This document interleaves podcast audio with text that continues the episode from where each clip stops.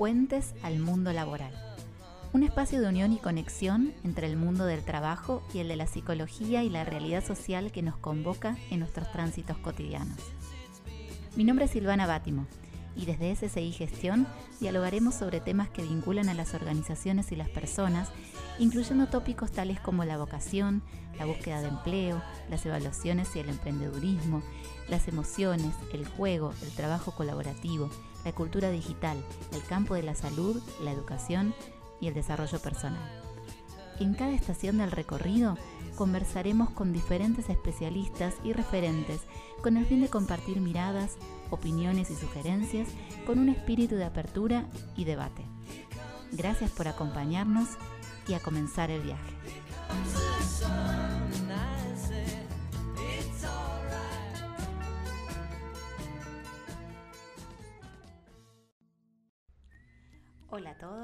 Bienvenidos a esta segunda parte del episodio 3 de Puentes al Mundo Laboral, el podcast que desarrollamos desde SSI Gestión en este recorrido por el mundo laboral y sus diferentes fenómenos. La última vez estuvimos de la mano de la licenciada Mercedes Solís conversando acerca de la inteligencia emocional. Conversamos acerca de qué es la inteligencia emocional, si es algo que se puede desarrollar, en qué ámbitos, qué implicancias tiene, cómo se vincula con el humor y cómo el humor muchas veces nos sirve como amortiguador para poder llevar adelante las diferentes facetas en que las emociones se pueden desenvolver. En esta segunda parte vamos a retomar los temas que abordamos sobre inteligencia emocional con Mercedes y vamos a proponerle un juego de verdad consecuencia, vamos a poner en escena las emociones y al mismo tiempo vamos a pedirle tips, sugerencias y que nos comente autores de referencia. Esperemos que disfruten esta segunda parte del viaje y muchas gracias por escucharnos.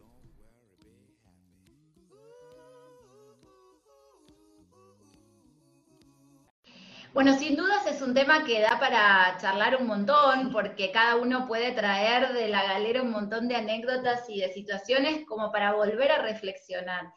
Ahora, nosotros en este espacio siempre hacemos un pequeño juego que llamamos verdad-consecuencia.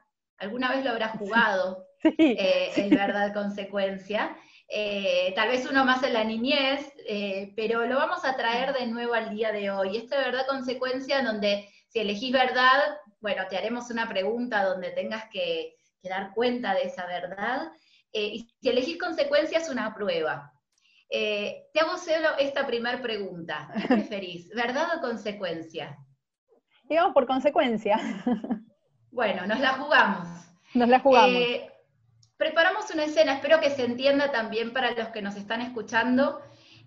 trajimos una escena de una película. La película se llama Locos de Ira, es una película ya bastante vieja, tiene sus años. En esta película, que es una comedia, de alguna manera satiriza lo que es el manejo de las emociones, ¿no? Y tenemos al personaje protagonista, que es Adam Sandler, que lo convocan a hacer una terapia de modificación, ¿no? de, manejo de las emociones. Em, el, terapeuta es eh, Jack Nicholson, eh, y queremos mostrar una escena en donde ellos están circulando en un puente donde hay un congestionamiento importante de tránsito y Adam Sandler está yendo a una reunión a la cual está llegando tarde. Así que vamos a hacer escuchar unos pequeños minutos de esa escena para después, bueno, poder reflexionar sobre lo que nos trae y lo que nos convoca esta situación. Bueno, aquí vamos. ¿Quieres matarnos a ambos? Supongo que estoy algo acelerado. Tengo que llegar en ocho minutos. Acelerado. Acá hay una gran frenada. ¡Estás loco! ¿Qué haces? Quiero que te desaceleres. Mi jefe me despedirá si llego tarde, así que, por favor. Podrás continuar cuando te relajes. Estoy relajado, estoy relajado. Dámelas. Hay mucha gente esperando. Vámonos, orate. ¿Qué haces? ¿Eso es bueno? Ahora cantarás una canción. No, no quiero cantar una canción. Quiero ir... Eh, quiero... quiero avanzar. Ah, aquí está. La magia de Leonard Bernstein y de Stephen Sondheim. Amor sin barreras. I feel pretty. ¡Mueve tu auto! ¿Cuál es tu problema? ¡Cierra el pico! ¡Estamos trabajando! Eh, perdón, señor. Pom, pom, pom. Pom, pom, pom. Pom, pom, pom. I feel pretty. Oh, so pretty. I feel pretty and witty and gay. And I pity any girl who isn't me today. La la la la la la la la la la. Bueno, hasta ahí. La escena continúa, ¿no? Y de alguna manera se va aflojando y va cantando con un poquito más de, de devoción. Pero, ¿por qué traje esta escena para este verdad consecuencia? La realidad es que es una escena de tensión. El, el protagonista está nervioso, está necesitando llegar rápido, no necesita que nadie se le ponga a cantar nada, que nadie lo frene, está ahí como en un piloto automático queriendo avanzar y hay alguien que le dice, no, frena, para, no avances, no, no estés nervioso. Eh, ¿Cuánto de esto a veces se puede regular? Me pregunto yo, ¿no? ¿Cuáles serían las principales respuestas aconsejadas y desaconsejadas en este escenario? Bueno, mira, por un lado te diría lo siguiente. Me parece que lo primero que, podemos hacer, así como hablábamos del autoconocimiento, es tan importante como el autoconocimiento, la aceptación, ¿sí? Eh, el poder aceptar la emoción que estoy transitando y la verdad es que cuando estoy con un otro, que el otro acepte mi emoción también es súper importante. O sea, invalidar lo que el otro siente eh, es sumamente desaconsejable o decir lo que tendrías que estar sintiendo. Si alguna vez eh, alguien lo vivió, seguramente las personas que están escuchando deben estar diciendo sí con la cabeza porque sea porque te dicen, eh, no sé, no te enojes con esto, no te pongas triste por tal cuestión, no te preocupes, yo ya estoy preocupada, yo ya estoy con tal o cual cuestión. Entonces, eh, lo primero que te diría es trabajar mucho la empatía, que esto no quiere decir que si el otro está enojado, lo dejo romper todo, ¿sí? Una cosa es validar la emoción y otra cosa es cómo se canaliza esa emoción. Eso para mí es súper importante. Y, ¿Sabes con qué es muy importante también con, con los niños? ¿Sí? ¿Viste cuando se habla de, bueno, el chico está enojado y cuando vos al chico le decís, al niño que está creciendo y está aprendiendo sobre esto, le decís a los dos años, no te enojes, te estás dando un mensaje de que hay una emoción que no está validada y que no puede aparecer y es bastante complicado. Entonces, siempre es validar la emoción, que eso no quiere decir validar cualquier respuesta.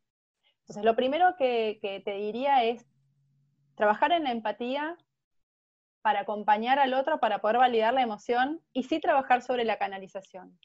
¿sí?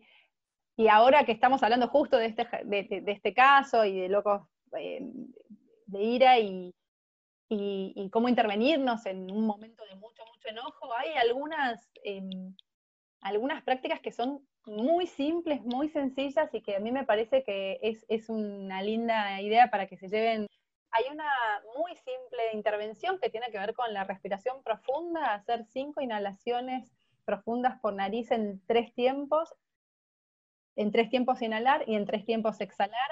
esa es una, para mí es como la palanca de cambio más rápida para poder intervenirme en, las emociones, sobre todo cuando estoy atravesando una de enojo.